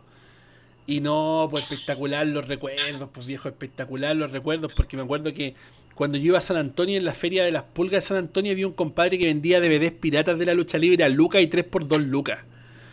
Y en San Felipe era imposible encontrar esas cosas, había que ir al Eurocentro en Santiago y el compadre del Eurocentro había una tienda que se llamaba Marijuana donde Ah, sí, que estaba abajo y esos compadres hacían buenos precios. De hecho, una vez cuando estaban cerrando, me compré como 50 DVDs de la WWE porque estaban como a 500 pesos. Una cuestión así, como que los tenían aquí, así, por favor, lléveselo. Porque viene la PDI y nos va a cagar con los DVD. Una cosa así. Pero ir a comprarlo a Breaking Point impensado porque el compadre está con los DVD era medio usurero, ¿cachai? Entonces ir a, iba a San Antonio viejo y los vendían en estas bolsitas, me acuerdo. Con carátula impresa y en bolsita. Oh, viejo, me acuerdo que una vez fui y llevaba como 5 lucas para hacerlas cagar en DVD. Y me acuerdo que el compadre me dio como 8 DVDs por las 5 lucas, viejo, y fui el hombre más feliz del mundo. Porque ya no solo tenía juegos piratas, tenía DVDs también. Y me encantaba verlo, o sea, los vi como 10 veces, igual como mi hermano cuando tenía Bob Esponja, me acuerdo que era chico y tenía el Bob Esponja en DVD los primeros 10 capítulos, una wea así, y me los sé de memoria porque el loco los veía cada rato y los terminaba y los volvía a ver. De hecho, debo confesar a mi hermano que ve este podcast que yo te rayé el disco de Bob Esponja, yo te lo hice cagar porque estaba chato. Y no solo el de Bob Esponja, también el de Toy Story 2. confirmo. Sí, fui yo, ya después de como 10 años te lo confieso. Yo te hice cagar el disco de Bob Esponja y el de Toy Story 2. Pero Ahí eso, sacando lo que la pasta de dientes. claro, no, no, creo que se lo rayé con un clavo la wea. Yo no me acuerdo. Pero sí, fui yo. Mad Panda. Eh, a ver, yo, bueno, muchos de ustedes saben, los que escuchan el podcast, que yo jamás me gustaron las consolas, no me compré absolutamente ninguna consola, nada, solo, siempre jugaba al computador. Y hubo una Navidad, eh, yo nunca tuve hermanos, soy hijo único, y ten- tenía un primo que pidió su primer PlayStation 2. Y ya le llegó el PlayStation 2 y, yo le dije, ya te voy a hacer un regalo. A los dos nos gustaba la WWE. Y yo le regalé el primer juego que jugué yo, y ya muchos dirán, pero ¿cómo jugaste ese y no jugaste los demás? No. Yo el primero que jugué fue el SmackDown vs. Raw 2011. Y ese fue el juego que para mí me marcó la vida, porque en jugabilidad, en historia, en la manera que tenía de crear los personajes, fueron horas, horas y horas de entretención, de, de ponerle música de los luchadores que te gustaban a ti. Eh, cada vez que peleábamos yo elegía a Christian, porque para mí Christian en- ese tiempo era uno fanático acérrimo de Christian. Y le dejé a Christian, a Christian, a Christian todo el rato. Y la verdad que nos amanecíamos, de verdad que nos amanecíamos todos los fines de semana jugando como 10, 12 horas seguidas al videojuego. De verdad que, y nos- nos- la verdad que nos salió bastante bueno el juego porque era pirata, pero duramos como 6 meses jugando el mismo juego, la verdad que fue épico. Yo le tengo mucho cariño a ese juego y al otro que me lo compré después, que yo dije, ya tengo que probar esto porque primero sale La Roca, que es el Just Bring It, y también me compré el Here Comes the Pain, que también me gustó bastante y salían todos los héroes de infancia que yo tuve en el año do- 2002, 2003. Y para mí el mejor juego de la historia es el SmackDown vs. Raw 2011, porque ese juego, para mí, yo lo, sigo, lo tengo en el computador, lo juego en un, en un emulador, y para mí marcó mi vida, porque ese, wow, de, solo pensar es, es la- es estar hasta las 3 de la mañana jugando, hasta las 4 de la mañana, con los ojos todos chirreosos, rojos, y mi papá pegándole a la muralla diciendo, cállense, cállense, porque nosotros cantábamos las canciones, eh, nos levantábamos, hacíamos las poses, eh, no sé, era, era espectacular, era una experiencia. Total, una experiencia de vida, así que eso, esa es mi experiencia Oye, para contar. dos cosas a destacar. El 2011 y varios juegos más tenían la particularidad de que en el Play 3 tú le podías poner la música que tú quisieras. Descargabas En la 2016, música, la ponías buenísimo. en el Play 3 y después le pasabas la música que tenías en tus archivos de música. Y así yo hacía la, la, la superestrella, las creaba y le ponía la música de los que tenían en TNA, le ponía la música de, de. Ah, Por ejemplo, cuando salió esta cuestión de Brian Danielson, creo que fue el 2012, creo que fue, 2011, le puse la canción esa, It's the final countdown, que tenía en Rhino Honor, pues, ¿cachai? Yo pasaba rollo que tenía a Brian Danielson y subía videos a Facebook. pues, Te creía, te creía. Sí, pues sí, era, era pulento. ¿Cachai? Y lo otro que cabe destacar es que eh, estamos trabajando en el experimento social que va a ser este mes. Que de hecho, un, un youtuber muy famoso y muy simpático me, me solicitó una colaboración él para estar conmigo en este y yo le lo invité al experimento social, ¿ya?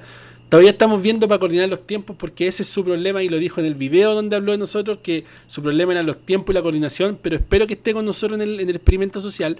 Y lo que me llamó la atención, que estoy revisando ahora las votaciones en el, en el celular, es que no hay tantos boomers de los juegos. Ya yo soy un boomer, tengo que decirlo, ya soy un boomer, sí, lo admito.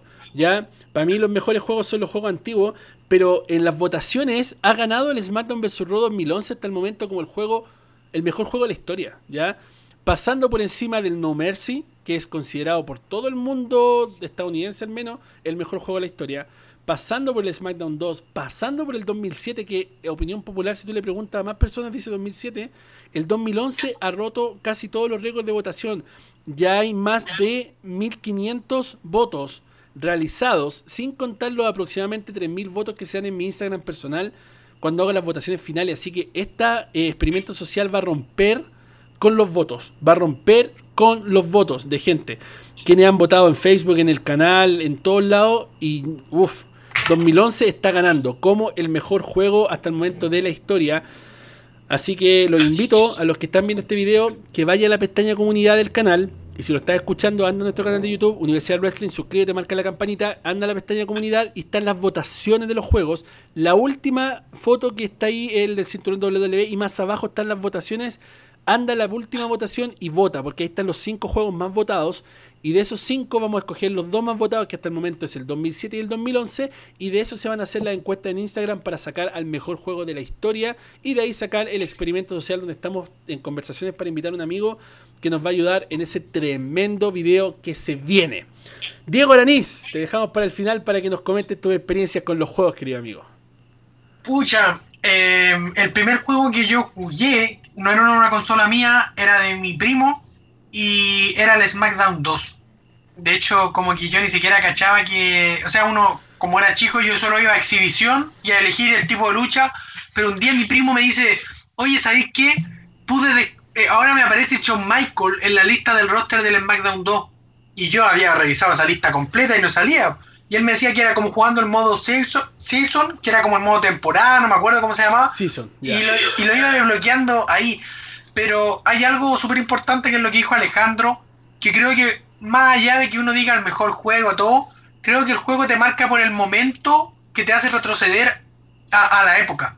¿Me entendí? ¿O me entiendes?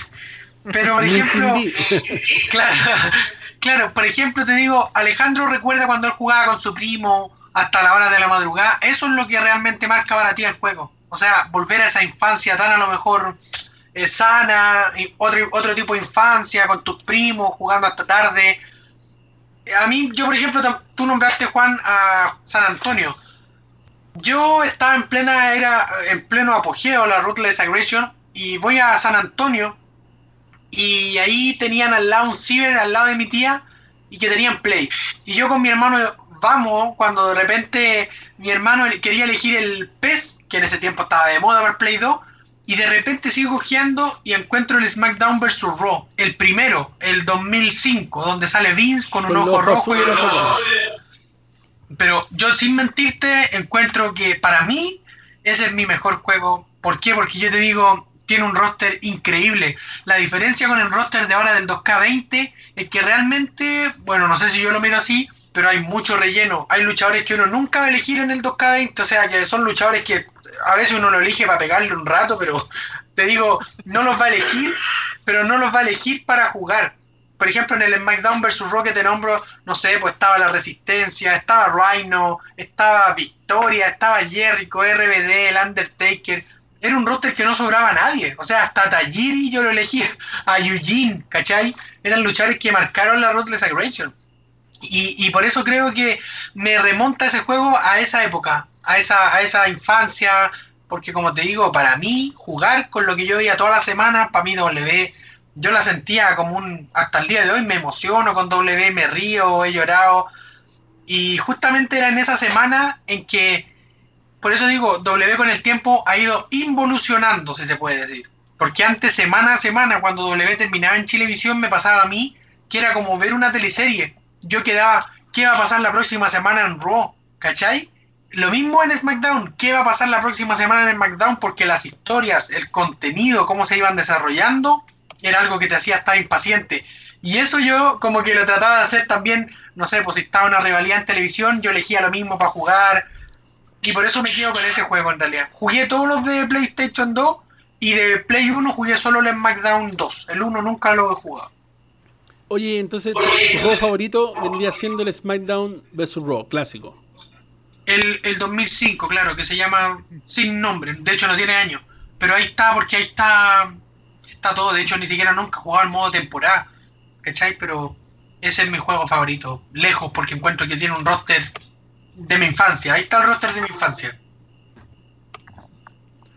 Sí, no, yo opino, opino exactamente igual. Ese fue un juego muy increíble. Yo, si me preguntan por favorito, yo tendría que decir el 2007 sí o sí. Porque el 2007 también fue el último juego donde salió Chris Benoit. Eh, salía Kurt Angle. Estaba Rob Van Damme. Eh, Chris Jericho.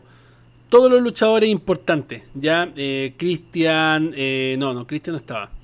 Estaba Edge, Randy Orton, John Cena, las leyendas. Estaba Eddie Guerrero, Roddy Piper. Creo que de verdad también ese juego marcó muchas, muchas cosas. Y sin contar el modo, el modo gerente general que también se aplicó muy bien en el 2008. Creo que de hecho la gente extraña esos modos que son espectaculares. Eh, eso me lleva A mí no me gusta porque creo que, por lo que me acordaba, no está Chris Jericho en el 2007. Creo que sí, creo que sale con una música rara en el 2007. Creo que no está porque, a ver, voy a buscarlo. Me parece que no porque justamente no me gustaba ese juego por lo mismo. Porque no salía Jericho. No sé, a ver, estoy, estoy ahí, estamos en vivo, así que estas cosas pasan. Así es. A ver. Yo y en el roster... No, sí está, sí está. no, no, no me sale a mí que está. Oh, where is Jericho? No, no No, sale Jericho no en el... está Jericho. No estoy- Oh, en el 2008 entonces el que sale con la canción rara. Sí, 2008 y después 2009 también que volvió a salir. 2007 no está. Ah, En el, ya. no, en el 2008 no está. Tampoco, claro. No, No en el está en el 2008. 2008. Sale en el el 2009 2009 porque, claro, en el 2009 se mezcla con el Legend of WrestleMania. Los fusionáis Sí. los juegos. Ah, claro, claro, claro, claro, Y, claro. No. y en el do- y en el 2009 creo que hasta podíais como elegir como un modo temporada de Jericho, como un modo que podíais hacer como la historia de Jericho. Creo, no me Ya. acuerdo. Claro, no, aquí estoy viendo, claro, son puras, son puras creaciones. ¿Dónde está Chris Jericho?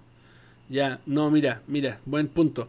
Pero no, ese juego, compadre, para mí creo que marcó la historia y de hecho para muchas personas los marcó porque hicieron un cambio de, de- motor gráfico para ese juego.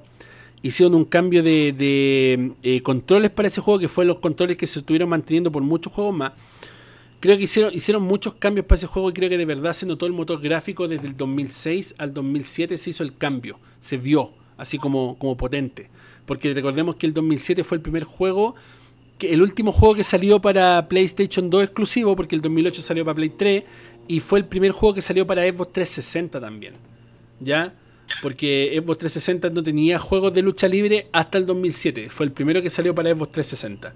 Entonces ahí como que se hizo como un cambio generacional y de verdad creo que para mí ese juego me marcó, pero si tú me, me dices como remontando a la infancia o remontando a momentos, el SmackDown 2 todo el rato. Ya todo el rato. Y de hecho los juegos de repente, de hecho tengo, tengo ahí una, una- un lote con juegos de PlayStation que son los juegos de PlayStation que marcaron mi infancia, donde el Final Bout, el, el Yu-Gi-Oh! Forbidden Memories, el Tekken, el Twister Metal, el Tony Hawk 2. Y ahí, aparte, Tony del, aparte del de la colección, está el SmackDown 2 ahí. Ya, porque lo tengo ahí, tengo otro disco y tengo como cuatro SmackDown 2, pero el que tengo ahí es el que juego regularmente. Hablando de Tony Hawk, así como super off topic, eh, ahora el próximo mes sale Tony Hawk eh, 1 y 2 Remaster para Play 4. No sé si ustedes sabían eso. Mm, qué bueno. Pero sale, Oh. ya está la preventa, 39.99 el full con los DLC y 29.99 sin los DLC que son puros trajes, son puros skin, la verdad que no me importa. Pero lo voy a comprar porque trae la banda sonora original del Tony Hawk eh, Pro Skater 2, la misma que usaban en el 64 y en el Play 1, así que y está remaster a 4K, está remaster a 4K con las pistas las mismas, viejo. Un juego que sí o sí hay que jugarlo. Así que bueno, eso sería más que nada. Entonces, bueno, queremos primero despedirnos de todas las personas que nos siguen todas las semanas. A todas las personas que nos escuchan en las diferentes redes de podcast del mundo, Spotify, Apple Podcast, Google Podcast, eh, Anchor, eh, Radiocast, Radio Public, Overcast, eh, todas, las, todas las emisoras de podcast. De hecho, estamos en algunas emisoras de podcast de Japón, que no tenía idea que estábamos y el otro día eh, aparecí, eh, puse doble en español el podcast y aparecimos en varias emisoras de Japón, de varios lugares. Nos escuchan personas de todo el mundo, literalmente. Cuando digo todo el mundo, estoy hablando de Turquía, estoy hablando de Arabia Saudita, estoy hablando de Egipto, estoy hablando de, de, de Hong Kong, de todos lados. Increíble que hay gente que Nos habla falta el español. latino. Hay gente que habla español en todos esos lados y ha llegado a nuestro podcast y hemos tenido un éxito de audiencia en el podcast con más de 600 personas overall escuchando cada semana en la red de podcast del mundo y gente que nos ve en YouTube también en vivo los días domingos, que nos está viendo ahora, que está en el chat en vivo con nosotros. De verdad, espectacular. Nada más que agradecimiento. Agradecer nuevamente a nuestros auspiciadores Mockbell y de Multiverse Unboxing Store por estar siempre con nosotros y apoyarnos. Agradecer a nuestro amigo Diego Araniz que dejó de hacer sus cosas para venir con nosotros y estar acá en esta edición del podcast. Gracias por estar con nosotros. Sabes que esta es tu casa, amigo mío, así que cada vez que quieras, como ahora, me mandáis un mensaje nomás y ahí estamos, ¿ya? Para que contemos con tu conocimiento, con tu opinión y con toda la gente que te respalda. Eh, comentando también para que ellos sepan eh, tu opinión en cuanto a temas de noticias.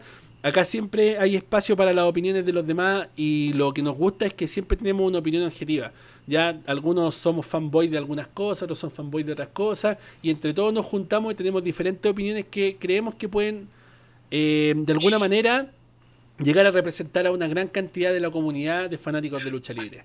Y con No, y, y lo bueno también que, que no se hace humo, o sea, no se especula sobre cosas que pueden llegar a pasar y también se habla con un lenguaje que es para to- apto para todo público. O sea, Claro, tenemos claro que hay podcasts que a veces se pasan de la raya, que son personas que prácticamente creen que todas las personas que los ven son mayores de 18 años y no es así porque hay muchos niños que también se tratan de informar mediante podcast. Y creo que los podcasts debiesen llegar a eso. Eh, Juan sabe a, a la- a las plataformas que hemos revisado juntos, que pasan diciendo eh, garabatos, groserías, que más allá que uno las pueda decir en su vida personal, te digo, pero decirla ante un podcast eh, es un poco más, o tratar a luchadores y luchadoras superestrellas con garabato o con apodo discriminatorios, me parece que eso también a veces es facing. confirmo. Aquí somos PG, aquí somos PG. Aquí somos peje, claro. Como hablamos, confirmo. Pero bueno, Ya muchas que- gracias de verdad por Oye, todo. ¿Ah? Que a Oye, los niños. A ver, ya. Dale, dale. Moderación, mencionaron a los moderación. niños, saludarlos, po. John Moureira, Saludar a todos los niños que nos puedan estar viendo eh, en el Día del Niño. Eso, eh, hoy domingo 16 ya, a todos los pequeñitos que nos ven, a los que somos grandes con almas de pequeños también. Así que un saludo para todos de parte de la Universidad del Wrestling. Muy bien, John Así Moureira. es. A mí se me había olvidado que era el día del niño. Se me había olvidado ya. Así que sí, un feliz día a todos los niños, a, a los que tienen hijos, a mi hijo, al hijo, a la hija de Juan, a las hijas de Juan. Así que eso, y recuerden también depositar en Match, en Flow.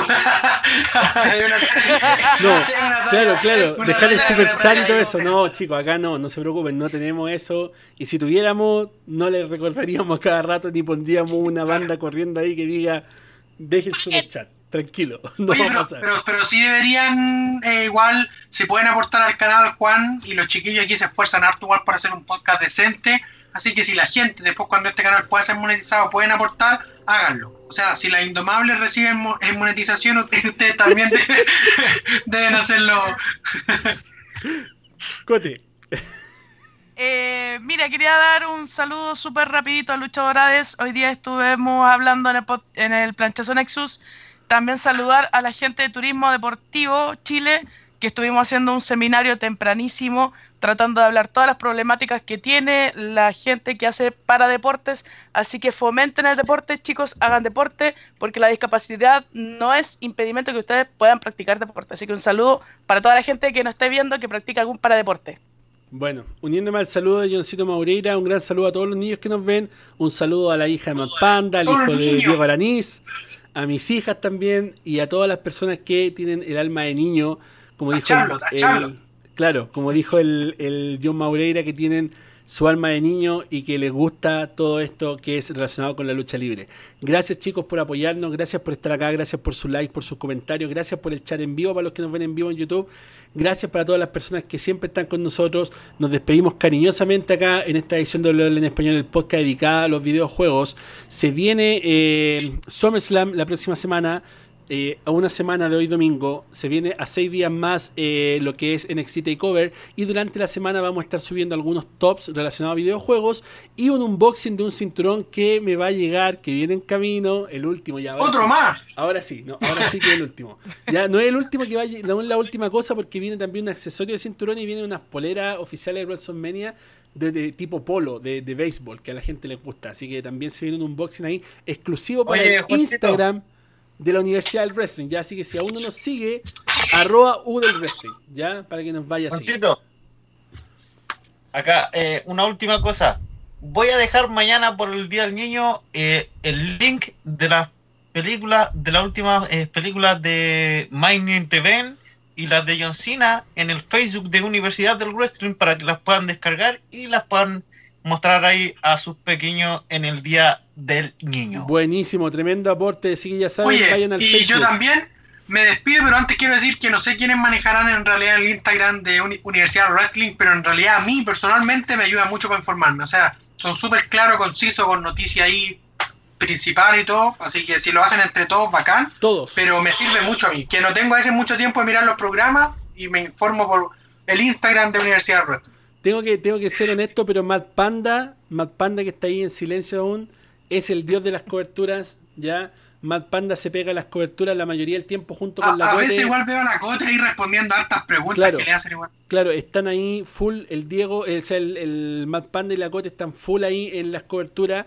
Y también el Johncito Maureira nos ayuda en todo lo que es Facebook, así que estamos todos involucrados. Yo de repente posteo noticias, hacemos videos, hay, hay contenido original en el IGTV. Bueno, creo que el John hizo, yo lo vi en, en unos videos que hizo como de las pistas de W o no, de los juegos de W, como la Sí. adivina quién. Eso está en el canal. Eso lo vi. Exacto. Está, está bien que sean un equipo así igual, eh, como que se, se confabulen bien para, para crear y elevar Universidad Wrestling. Así que Muchas gracias, querido amigo. Y que bueno, nos agrada tener estos feedback de un youtuber tan exitoso como mi amigo Diego Aranís, que él, él no le gusta que uno diga estas cosas, pero es un youtuber grande, un youtuber exitoso, un youtuber que mucha gente conoce y que respetan, porque su trabajo también es un trabajo decente, un trabajo bueno, eh, family friendly, que cualquier persona, cualquiera edad lo puede ver y disfrutar. Eso, eso de verdad es algo que se valora mucho porque, como dice mi amigo Marcelo, son personas que aman el wrestling y que lo respetan. Que lo respetan de verdad y que a pesar de que muchas personas tengan tribuna a veces, que no respetan el wrestling, los que no tenemos tanta tribuna a veces, amamos este deporte y lo hacemos parte de nuestras vidas. Y eso, eso es impagable. ¿ya? A lo mejor no ganamos plata algunos, a lo mejor algunos ganan poca plata, a lo mejor algunos simplemente lo hacen por hobby, como nosotros hemos trabajado fuertemente por esta comunidad, pero lo hacemos con el corazón, lo hacemos con ganas, con respeto, con cariño, y eso es lo que vale. Así que ahora sí, después de haber dicho todo, nos despedimos de esta edición de WWE en español, el podcast, y ya estoy emocionándome ya. ¿ah? Con un abrazo y un hasta pronto. No olvides suscribirse al canal, dejar, marcar la campanita, marcarnos como favorito en Apple Podcast y marcar las 5 estrellas, ¿ya? Y si quiere ver al Diego Aranín más veces acá, por favor, hashtag MorDiego. Me llegó mi réplica. Mira, Mi miren, miren, ahí Diego Aranín está igual que John Moreira mostrando cinturones ahí, ¿viste? Pero es de niño, es de niño, no tengo más plata. No, pero el John también tiene una colección, así que va a estar subiendo en la semana al Instagram de Universidad Wrestling su colección de cinturones de niños. Así que ya, no nos alargamos más, chicos. Muchas gracias, un abrazo y hasta pronto. Si te gustó el video, no olvides comentar, dejar el like y por supuesto suscribirte. Tenemos mucho otro contenido que tal vez te puede gustar. Videos todas las semanas y nuestro podcast los días lunes. Un abrazo y hasta pronto. En Skype, te mandé una foto, pues, weón. Ah, ya, ya, ok. Vos en off, vos en off para nosotros. Voy a tener que cortar esta weá por la chucha ya. ok. Ok, Déjalo como Chascarro, chascarro. ok.